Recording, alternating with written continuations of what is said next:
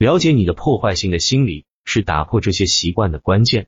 约翰有一个酗酒的问题，每天晚上他都会喝六到八杯威士忌，然后昏倒，第二天晚上又开始喝。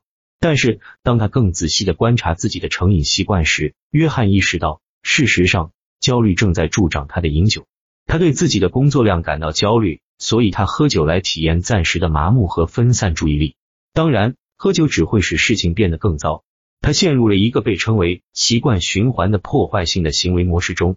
当约翰开始描绘他的习惯反应回路时，他开始更清楚的了解自己的思想，对自己的生活有了更多的看法。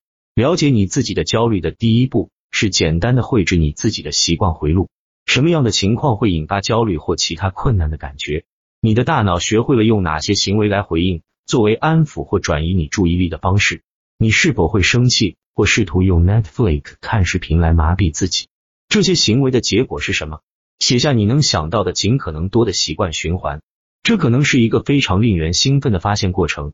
你可能会觉得你终于明白了自己的动机和盲点，但不要落入立即试图修复和改变你的习惯性循环的陷阱。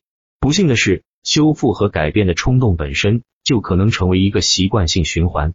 这就是为什么人们每年年初都会兴冲冲的建立一个新年计划。小编顺便问一下，今年一半过去了，你还记得你的计划是什么吗？为了改变我们的习惯循环，我们必须抛弃那些实际上不起作用的旧工具。